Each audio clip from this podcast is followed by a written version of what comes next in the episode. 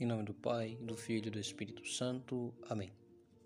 Queridos irmãos, queridas irmãs, nos encontramos no primeiro domingo da Quaresma, esses 40 dias de preparação para a Páscoa, em que a Igreja põe ênfase na necessidade de nossa conversão e no exercício das práticas de piedade e penitência, o jejum, a esmola e a oração.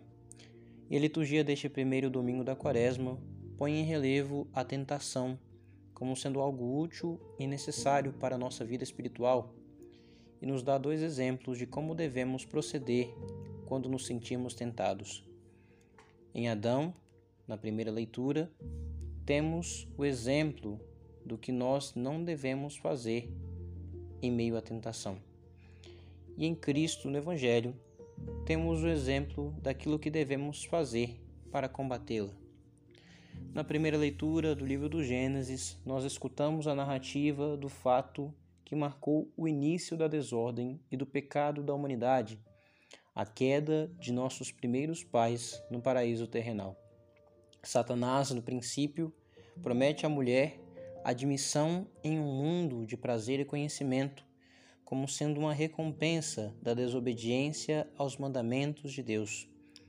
Quando a mulher viu que seria bom comer da árvore, pois era atraente para os olhos e desejável para se alcançar conhecimento, colheu um fruto, comeu e deu também ao marido que estava com ela, e ele comeu.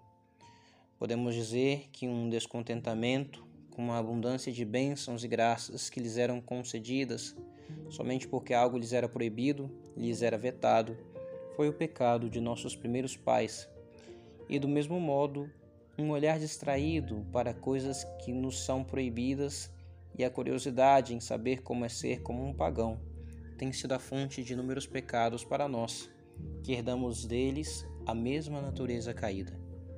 Vejamos então o que não devemos fazer quando somos tentados. Santo Agostinho distingue três fases em toda a tentação: primeiro, a sugestão, depois, o deleite e, por fim, o consentimento. A sugestão consiste na proposição de algum mal. Satanás sugere à mulher que coma do fruto proibido para obter conhecimento. E aí temos o exemplo daquilo que não devemos fazer: dialogar com o diabo, ao invés de repeli-lo. A mulher quis apresentar a Satanás as razões pelas quais não podia comer, ao invés de simplesmente o ignorar, né? ignorá-lo.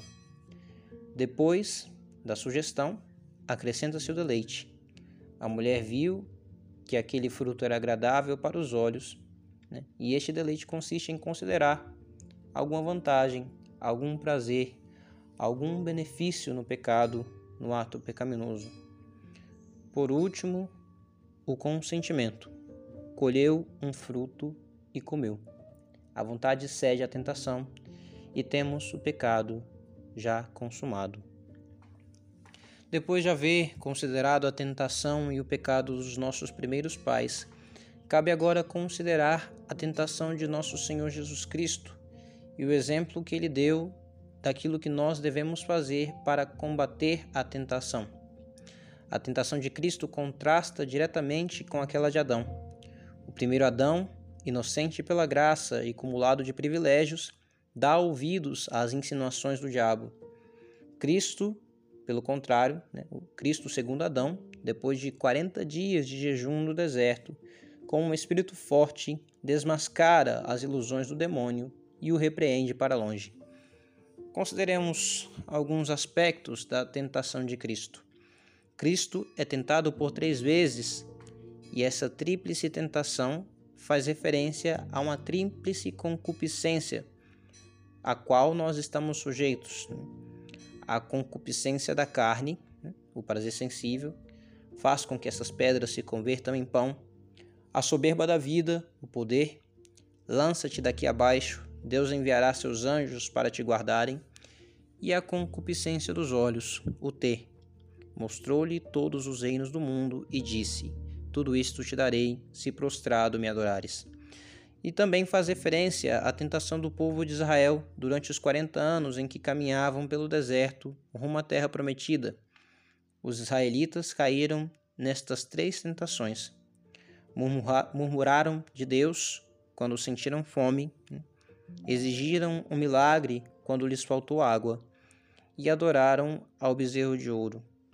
Mas Cristo, no entanto, vence as três tentações para nos ensinar como devemos fazer para resistir à tentação.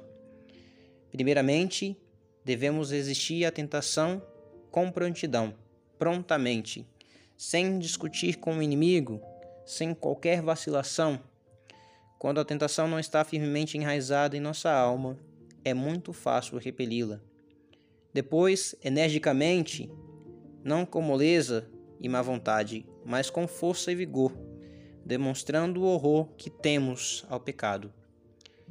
Com constância, às vezes ocorre que a tentação vencida retorna com mais força e devemos combatê-la com as mesmas disposições anteriores. E por fim, com humildade, recorrendo a Deus e à oração, para que Ele nos conceda a graça necessária para vencermos. Pois bem, meus irmãos, Cristo quis ser tentado para que nós tivéssemos, além da força de seu socorro, os ensinamentos de seu exemplo. Combateu o demônio para nos ensinar a combater. Venceu para que sejamos vencedores da mesma maneira. Peçamos a Ele sempre essa graça de saber resistir às tentações. Louvado seja nosso Senhor Jesus Cristo, para sempre seja louvado.